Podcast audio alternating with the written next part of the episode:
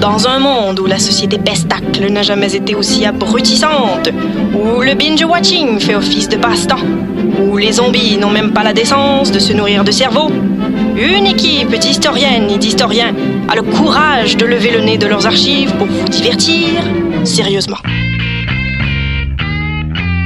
Histoire de passer le temps, vendredi 16h sur choc.ca.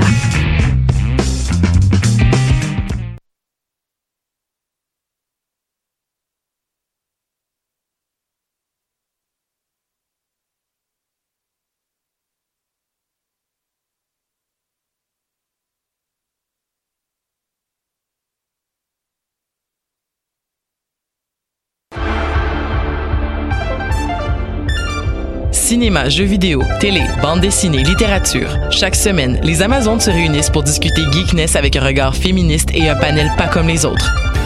Parce que la culture geek, c'est pas juste un boys club. Rejoignez-nous tous les mercredis dès 11h sur choc.ca.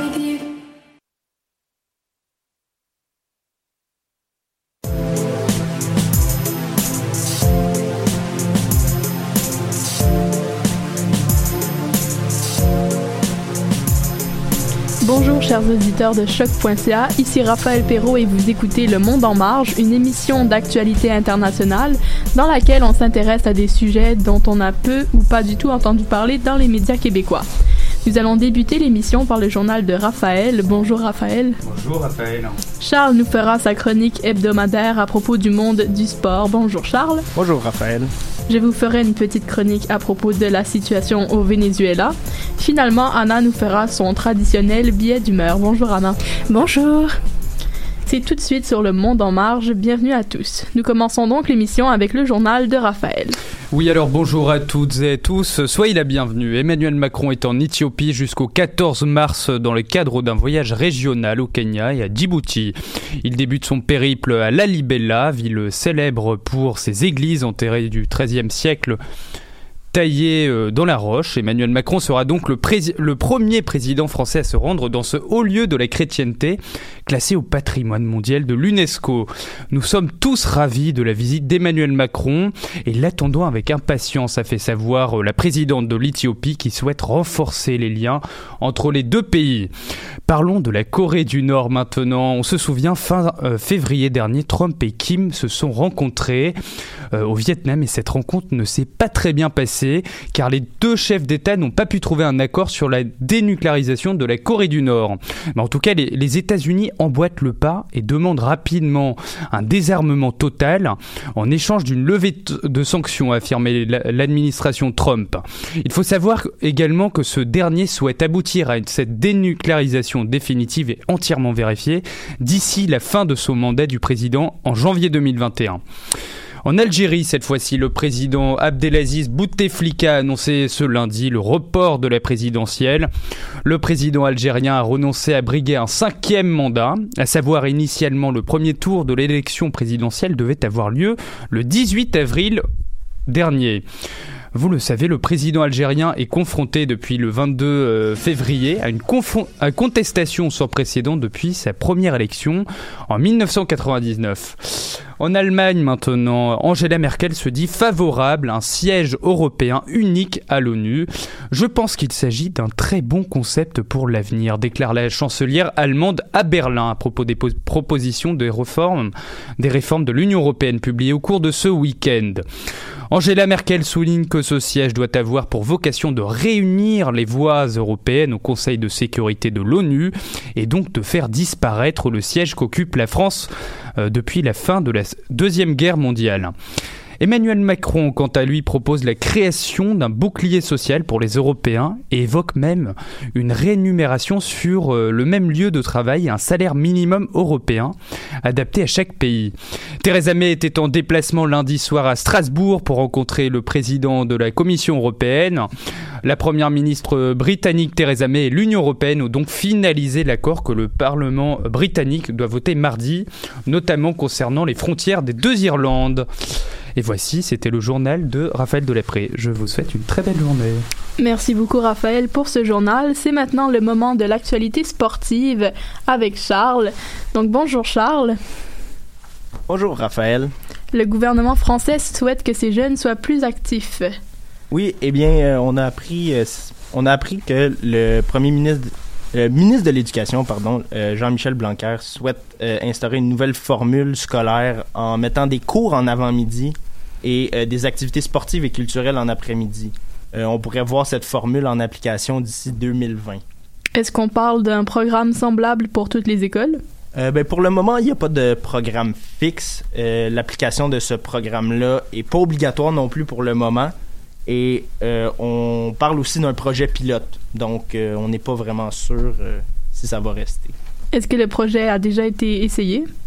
Oui, ben, il y a eu une première fois un projet pilote comme on a maintenant.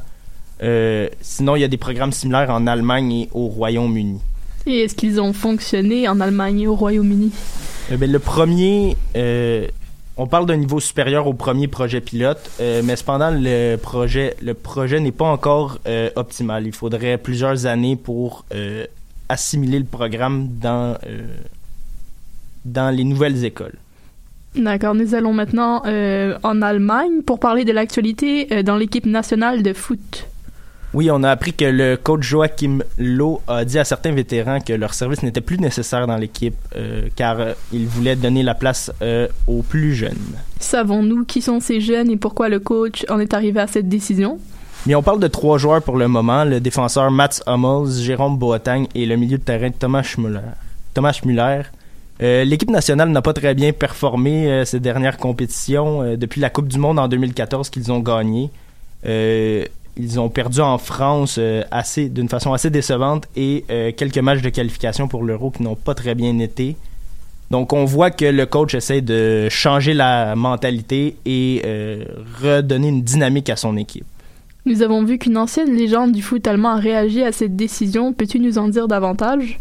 Oui, ben, ce qui a fait lever les têtes, c'est que l'ancien défenseur Franz Beckenbauer a commenté la situation en disant que le coach avait le droit d'agir euh, de cette façon. Cependant, euh, la façon dont ça a été annoncé était peut-être pas la meilleure. Euh, ça a été annoncé dans une conférence de presse à la suite de l'annonce des équipes pour un match préparatoire, tandis que l'ancien défenseur aurait préféré une sorte de cérémonie pour remercier les joueurs du service dans l'équipe. donc, à suivre si cela, une telle cérémonie va avoir lieu. D'accord. Et pour finir, nous retournons en France pour la dernière nouvelle. Charles, que s'est-il passé cette fois en France?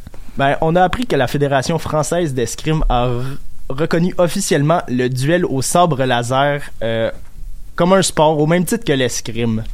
Et dans quel but la FFE prendrait une décision comme celle-ci? Eh bien, euh, on n'a pas de réponse officielle dans le moment. Cependant, on peut supposer que euh, le marché, l'escrime essaie d'aller chercher un plus grand marché, un marché plus jeune car en ce moment, son, elle n'est pas à l'apogée de, son, de sa popularité. Et allons-nous voir des duels de sabre laser aux Jeux olympiques de Paris en 2024? À date, non, malheureusement, mais si on peut oh. avoir des euh, e-games aux Jeux olympiques, d'après moi, les duels de sabre laser ne devraient pas tarder à joindre la compétition. Euh, c'est un peu plus dynamique que l'escrime, donc si vous avez quelques instants, je vous conseille d'aller voir ça sur YouTube. C'est assez excellent. Ah, c'est sûr que je vais voir ça, hein, sérieusement. ah, bon, ben merci beaucoup Charles. Nous faisons maintenant une courte pause musicale avant la prochaine chronique.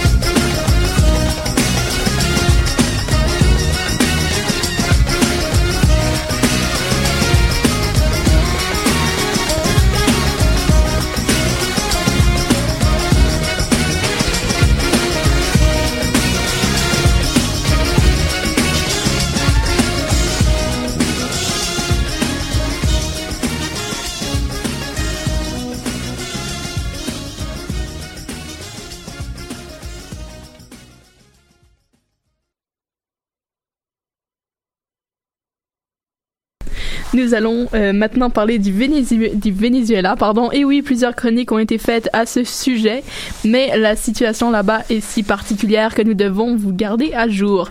Une panne générale d'électricité a touché le pays depuis euh, maintenant cinq jours. Par conséquent, l'ensemble des secteurs résidentiels, euh, les hôpitaux, les universités, les écoles, bref, absolument tout le pays est paralysé puisqu'il n'y a pas d'électricité. La pénurie d'eau potable commence également euh, à poser de grands problèmes. Des décès directement liés à cette panne ont eu lieu dans des hôpitaux puisque peu d'entre eux possèdent des génératrices en état de fonctionner. Donc, par exemple, pour les patients atteints de problèmes rénaux qui ont besoin de dialyse, des fois ça fonctionne pas et ça a causé euh, des décès. Les moyens de communication, disons modernes, sont également coupés en raison de la panne, tout comme les transports publics. Euh, de son côté, le président Maduro a appelé la population à la résistance active contre les attaques faites, selon lui, par les États-Unis. Maduro a affirmé que les États-Unis attaquaient le système électrique du pays afin de plonger euh, euh, la population pardon, dans le désespoir et l'affaiblir dans le but de préparer une intervention militaire déguisée en aide humanitaire. Le secrétaire américain au Venezuela, donc Mike Pompeo, a assuré que Washington, n'était en rien responsable de cette panne d'électricité et attribuait la panne au régime de Maduro. Il a également annoncé que les États-Unis retiraient l'ensemble du personnel diplomatique encore présent à l'ambassade américaine de Caracas. Euh, Juan Guaido, l'opposant politique euh, de Maduro, a appelé la population à manifester contre le régime en qualifiant la situation du pays de calamiteuse. Euh, Guaido, qui est également euh, président autoproclamé par intérim, a, décré- a décrété la suspension des livraisons de pétrole à Cuba en défendant la nécessité de, faire de l'économie d'énergie. Pourtant, en vertu des accords bilatéraux signés par euh, le défunt président du Venezuela, Hugo Chavez, le pays envoie environ 90 000 barils de pétrole par jour à Cuba. Affaire à suivre donc. On se retrouve après la pause musicale pour le billet euh, d'humeur d'Anna. À tout de suite.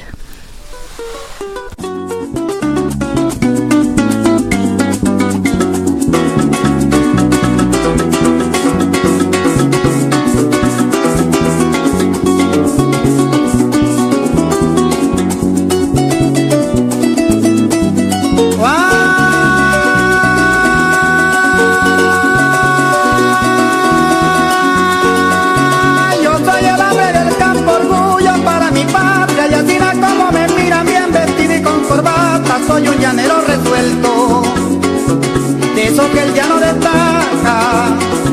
Soy el trinar de las aves prendido a la rama gacha, el relincho de caballo acariciando potrancas, el pitar del toro criollo cuando en la noche descansa. Mi corazón es un río y navega mi esperanza, dejando que el pensamiento llegue al puerto donde atraca.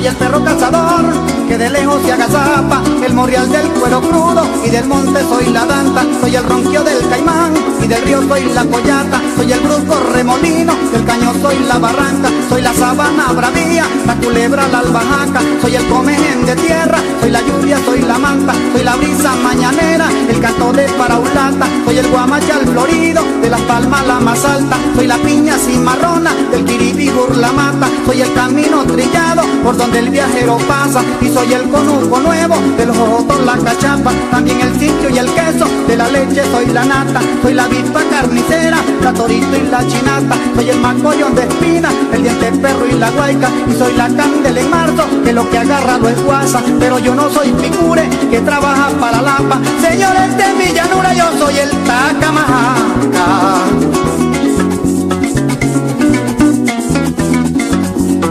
Saludo especial para los doctores Álvaro Roberto y Luis Eduardo Ordóñez, quienes me aprecian como un hermano. En diciembre estaré con ustedes en la Hacienda El Caucho, Bucaramanga.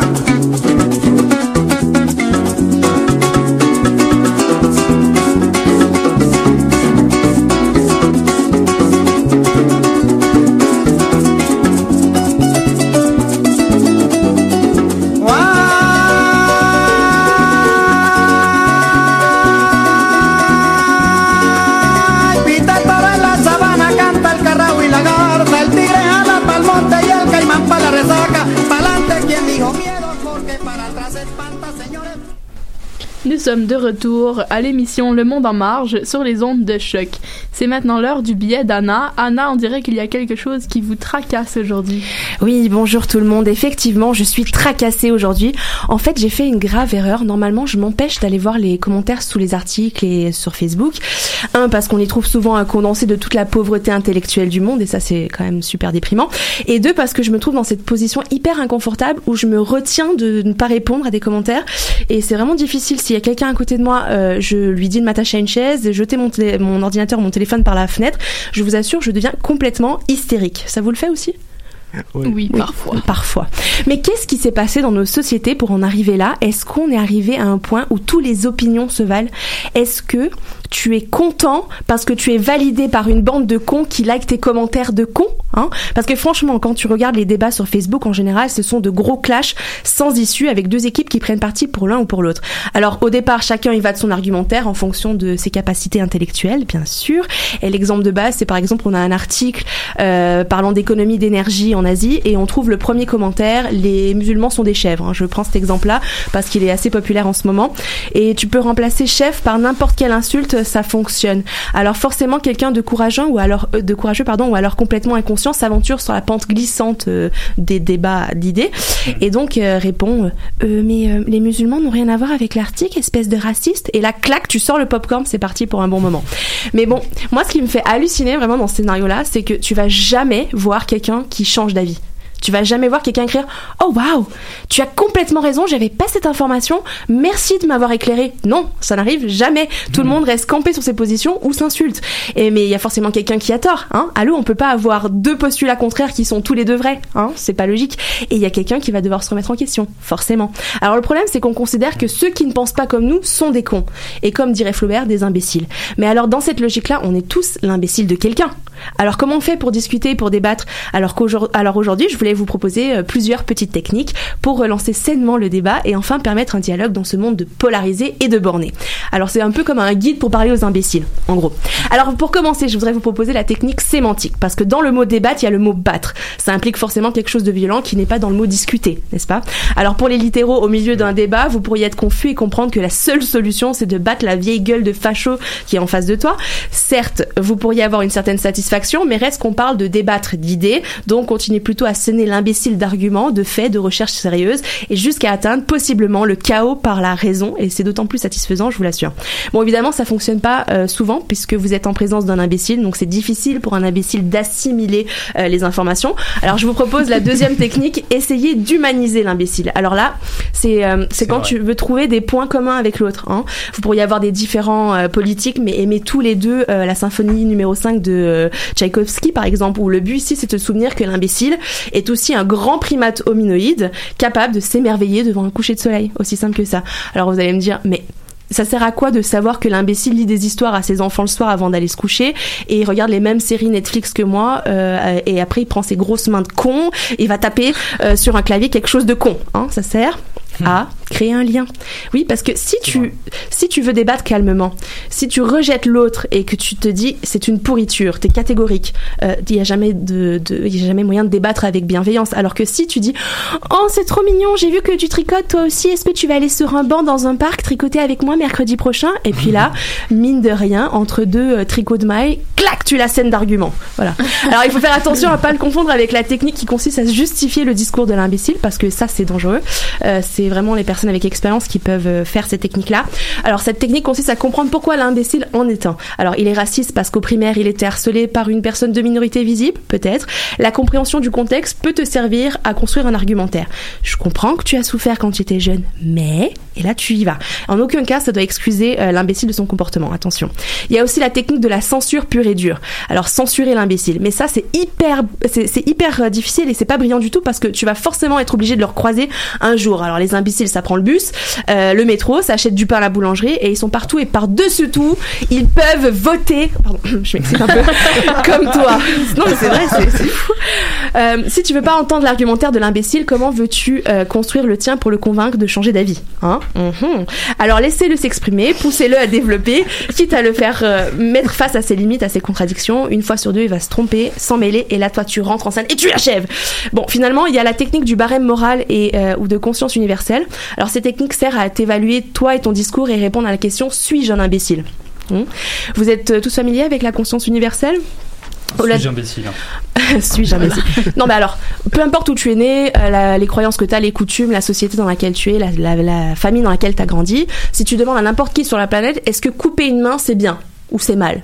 On, s'entend pour dire que la majorité des gens, c'est pas tout le monde va dire c'est mal parce que ça crée de la souffrance, euh, tu pleures, il y a du sang, c'est dégueulasse, bref, c'est mal. Hein c'est simple. Donc si tu prends n'importe quel sujet, c'est un peu pipi caca prout, hein, mais bon, c'est pas grave, c'est très pédagogique. Ou alors tu peux prendre n'importe quel sujet, par exemple, je sais pas moi, la planète. Tu te demandes est-ce que mourir dans un incendie euh, ou dans une tornade ou de la famine, c'est bien? Est-ce qu'il y a quelqu'un qui va répondre oui? Franchement, non. Alors si tu réponds que c'est mal, ben arrête d'acheter des VUS, putain, et de voter pour des politiques qui mettent en avant des compagnies pétrolières. C'est simple, t'es un imbécile. Voilà.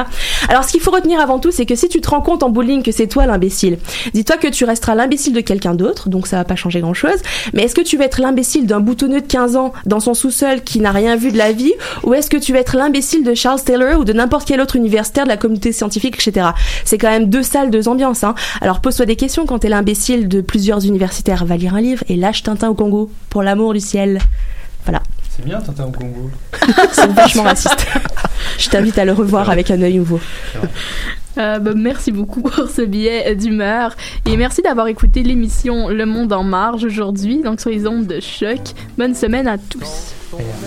pas d'accord avec le fort anthème qui, chez les Sorbonnards, fit ses humanités. On murmure in petto, c'est un vrai Nicodème.